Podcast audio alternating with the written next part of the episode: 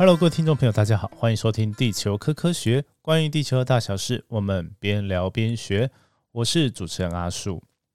嗯，今天这集本来没有 要，应该说有点想偷懒啊，因为最近有点忙了。对，但是想一想，好像有答应人家的事情没有做，所以还是来讲一下好了。就是在 EP 四十五的时候，我我有讲到说有小朋友找我来签书嘛，然后那天跟大家有聊了一下。呃，关于地球号这件事情，所以今天的主题就是要跟大家来聊聊地球号。地球号呢是一个日本的呃钻探船，哎，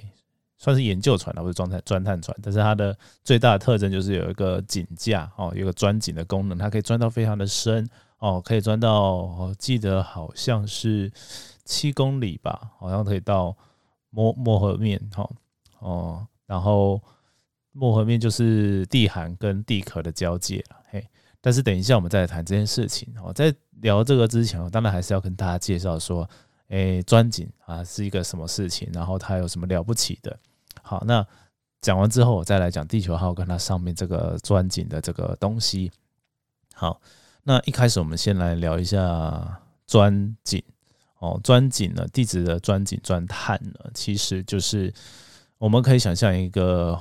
画面就是我们去超商、便利超商啊买布丁，好，那你准备一支吸管，然后布丁打开之后呢，那个吸管呢就把它插进布丁里面，直直的、垂直的插下去，好，然后下一个步骤呢就是你用食指哦或者是中指也可以啊，好，就是把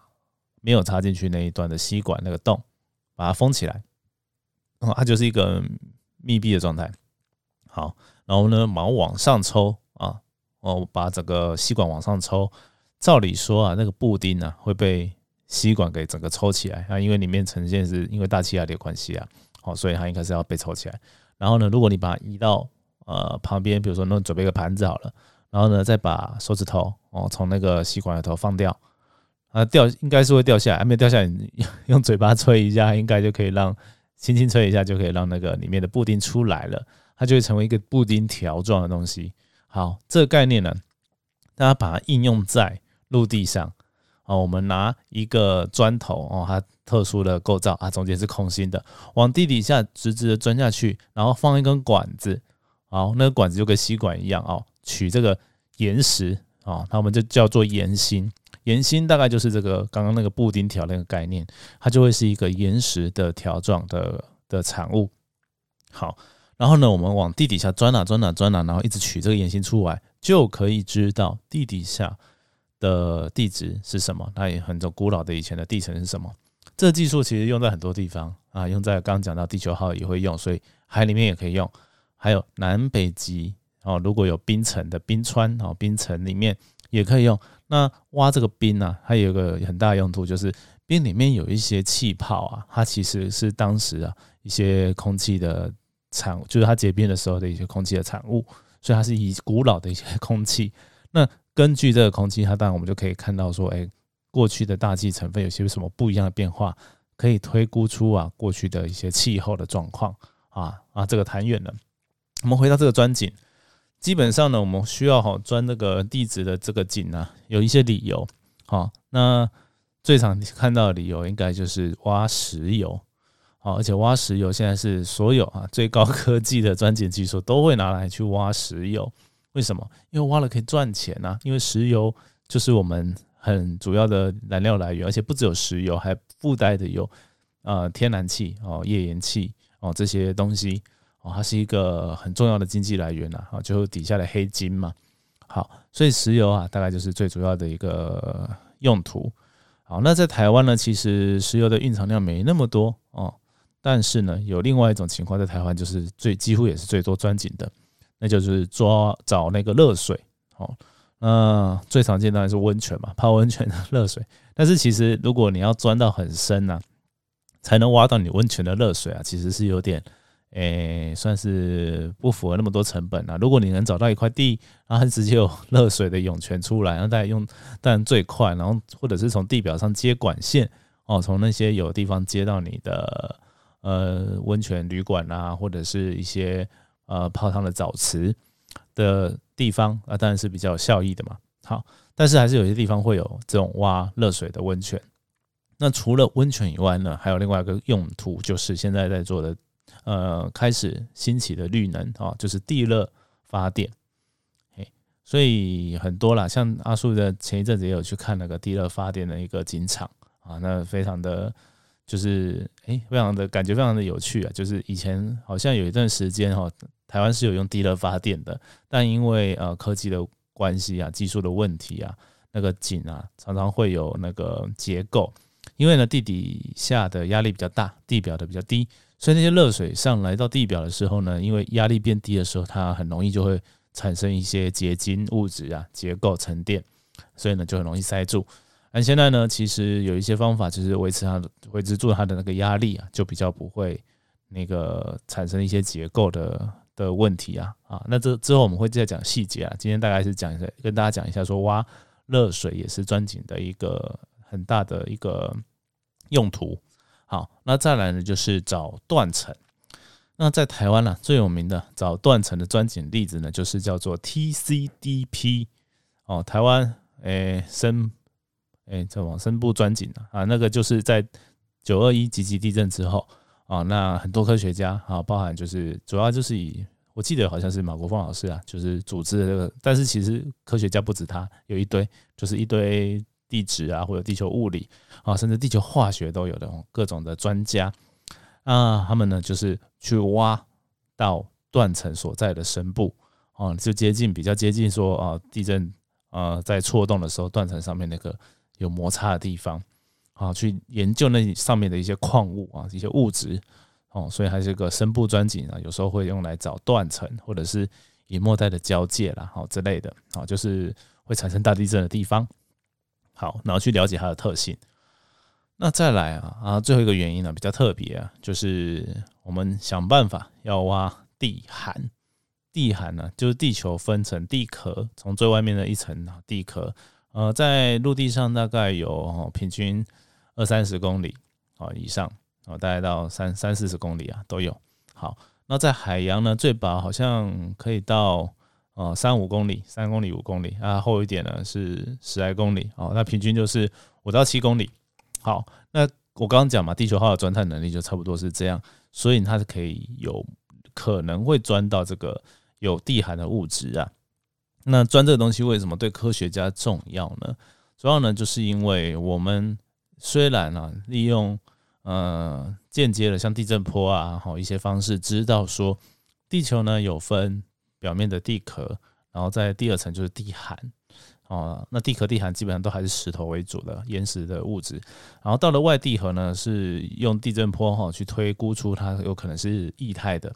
然后里面还有个内地核是铁哈，然后外地核也是铁啊，只是液态。然后内地核是铁，但是是固态哦。简单来说是这样。好，那这些东西呢，都是用地震波去间接知道的。所以呢，科学家其实。还是在想尽办法，好去找到说，哎，了解到说地含的物质啊是到底是什么东西，能够真的亲眼看到，才能够知道它的性质，跟我们呃用地震波哈去推敲出来的，哎，是不是真的一模一样？哦，有点像是一个实证的研究啦。对，所以到目前为止呢，科学家还是不放弃，因为它是呃，目前我们我们要挖地核之前，一定要先挖到地含嘛。对，所以至少要先做到这个程度。好。那所以要怎么钻井呢？其实那一点也都不容易。我刚刚讲了嘛，不管是挖石油、热水断层，或者是地寒，所有的工作呢，都在钻之前，你还要先做很大的功夫，就是调查，呃，初步调查那些地质。哦，因为挖石油啊，它会石油啊会在一些特定的哦地底下的构造才会出现，所以呢，在之前呢，其实有很多科学家会先去做初步的探勘的研究。好，等到你确定大概是在哪边的时候呢，去钻它才会有嘛，不然你等于是浪费了那一口井。同理，不管是热水断层，或者是我们要挖地海，前期的这些工作，其实都比钻井还要呃花时间，而且有可能你可能找一找就发现，哎，这不适合，哎，那就等于有点就就在这里就先砍掉了，不要再继续做白工下去。做白工只要做前面一小段，然后比较不要做到后面很花钱的地方。啊，简单来讲是这样。所以啊，那个大概钻井啊，前面就是要做这些前置工作。那真的钻井钻下去之后呢，会遇到哪些挑战呢？哦，有几个挑战。第一个就是，诶，你的砖头跟这个你的想象中地底下的物质啊性质不太一样，你可能下面很硬，啊，你的砖头太软啊，或者是反过来你的砖头是适合钻硬的东西，但是你遇到很软的，你根本钻不下去，它不让你钻哦，因为太太软了，诶，都有可能哦，不是说专门钻硬的石头也可以拿来钻软的，没那么容易。实际上就是它有专门的一些呃钻钻钻井的工具啦，对，那个砖头都很特都有特殊的意义的。好，所以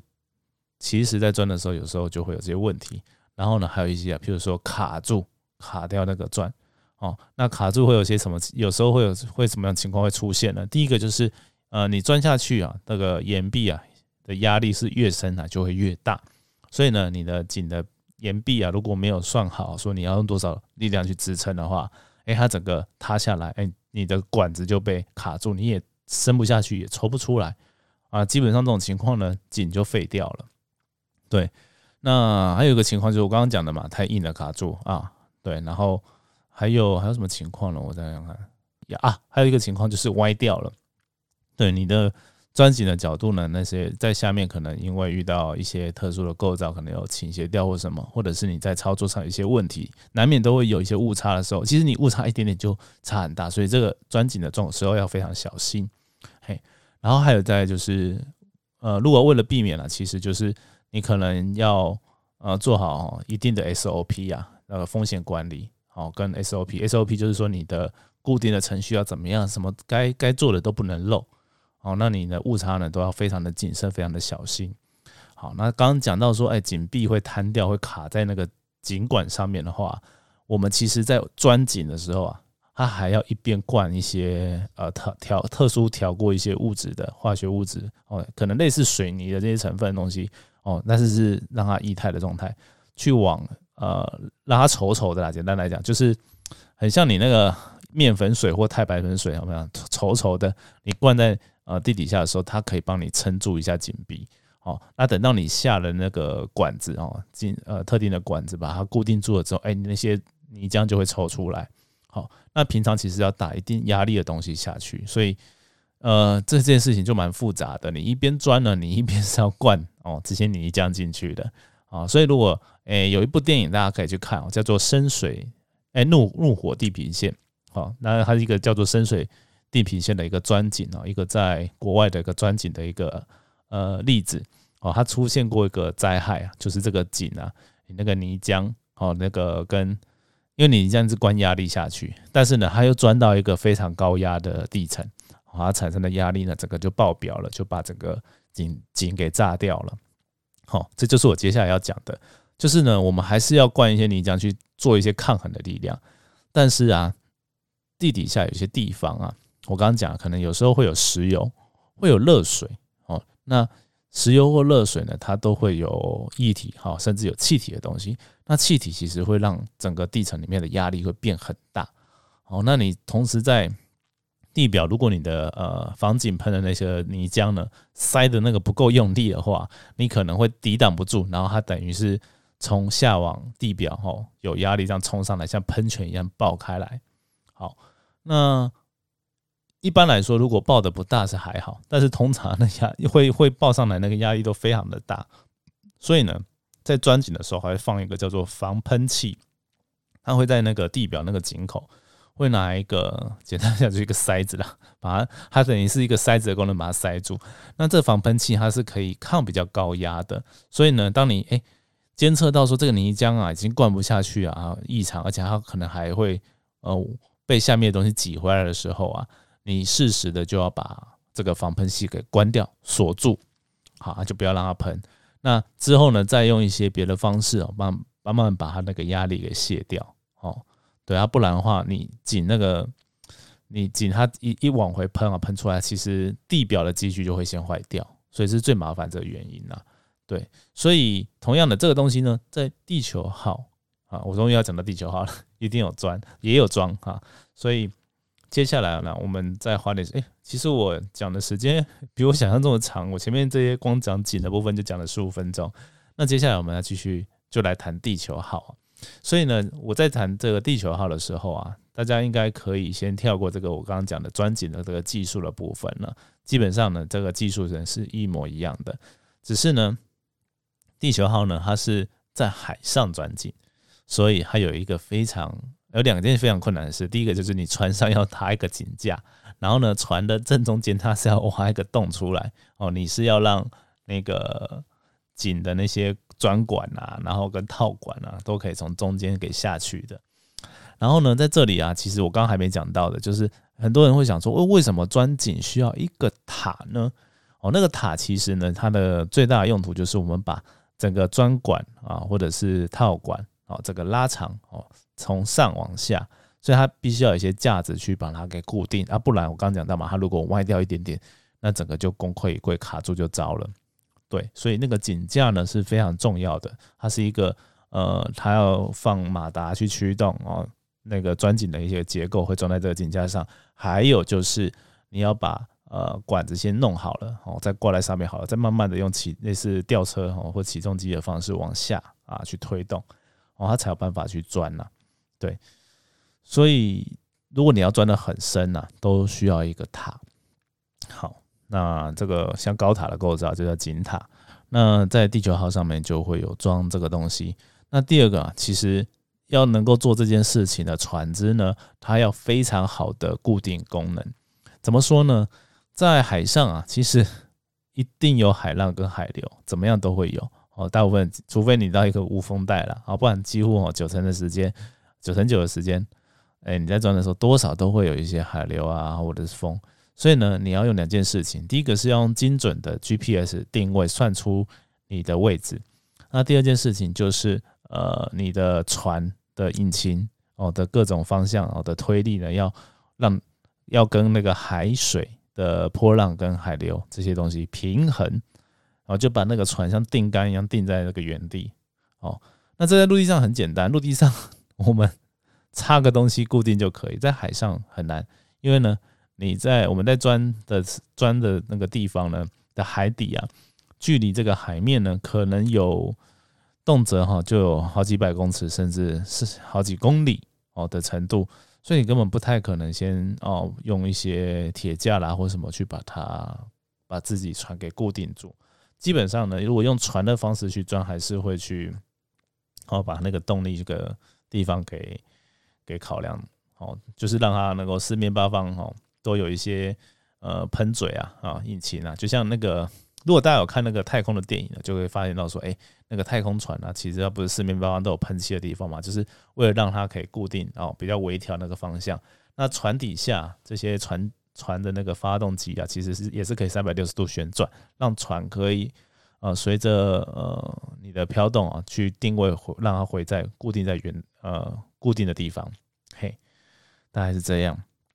好。然后呢，地球号呢，它是一艘非常大的船哦，长度有大概八节新干线车厢，哎，就是高铁车厢的长度。那我记得高塔再加船身，整个高度好像有三十层楼高啊，也是一个非常高的一个建筑物的感觉啊。那非常巨无霸的一艘船哦，它在船上去，它在海上去要这么灵活的去操纵，也不容易。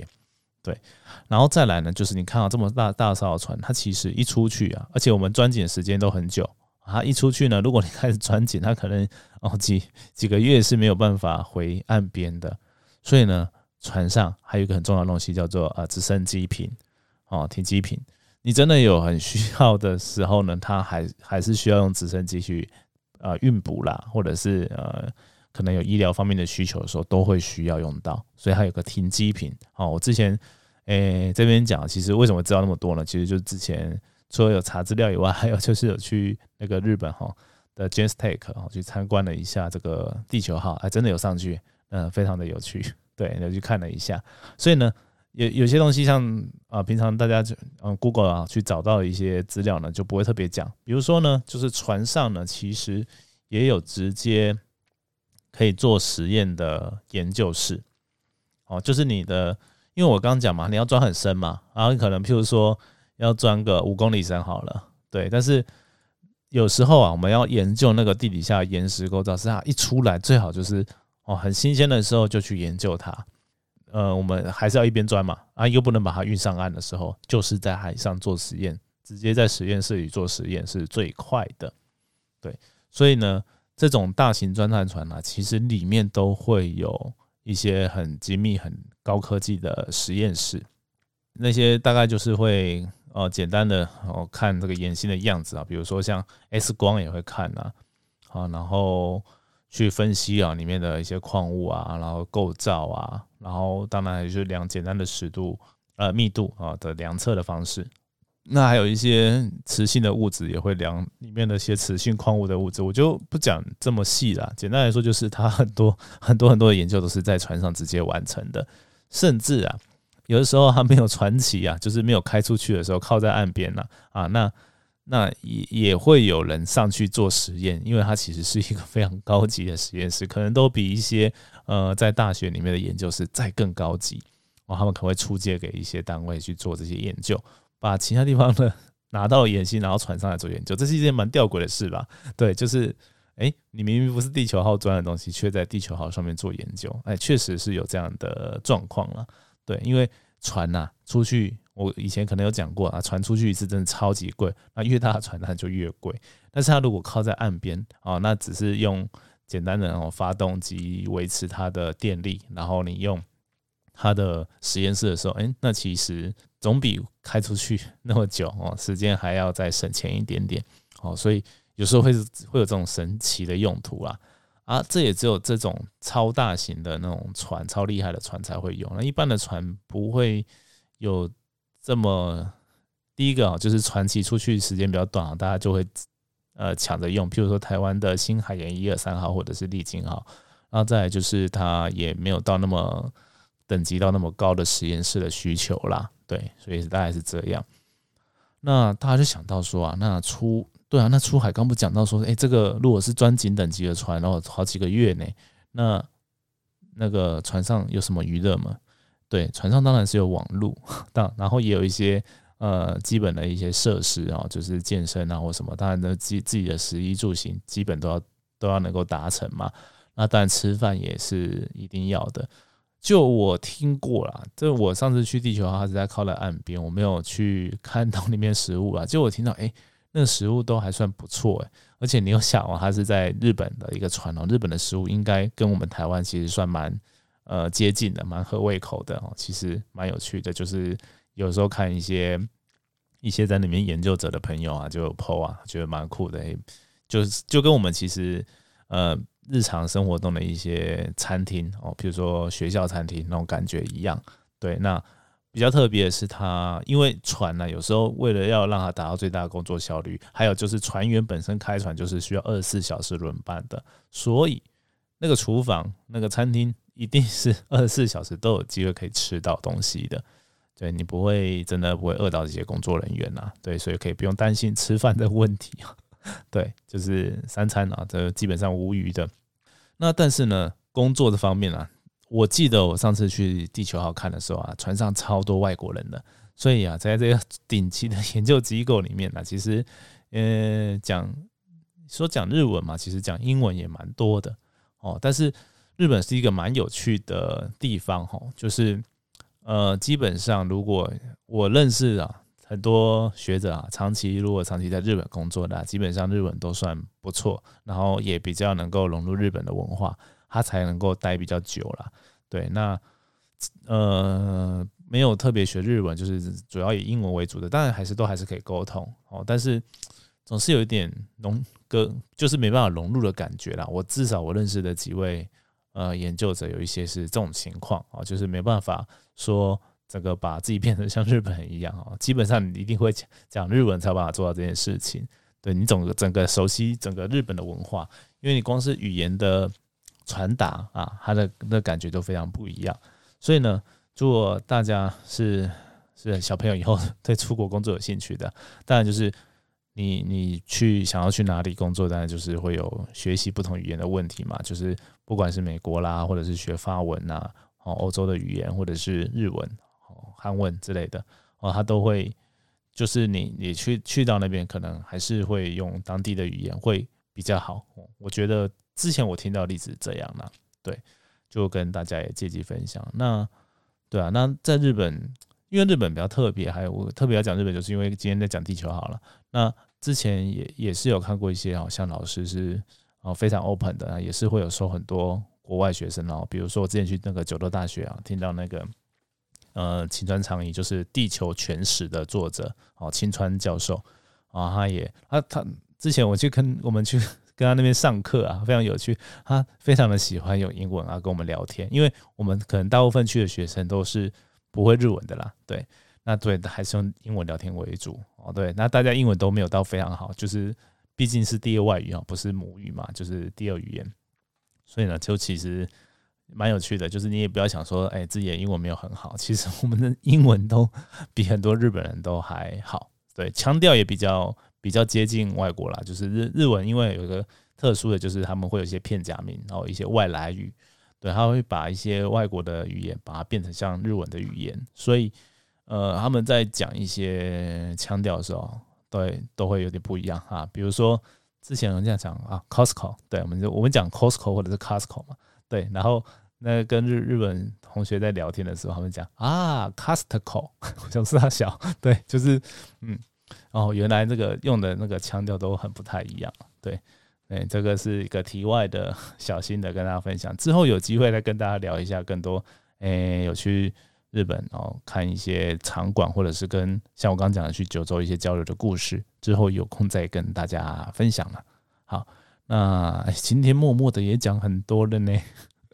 好了，我们的今天的节目就到这边。阿树要再继续去忙了啊！对了，我要讲，这次我应该从之后开始都会讲一下，就是说，诶，阿树可以接受大家懂内赞助喽。欢迎认同阿树理念的朋友啊，可以请阿树喝咖啡增加创作动力。然后详情就看那个资讯栏了。啊，今天的节目就到这边，我们就下次见喽，拜拜。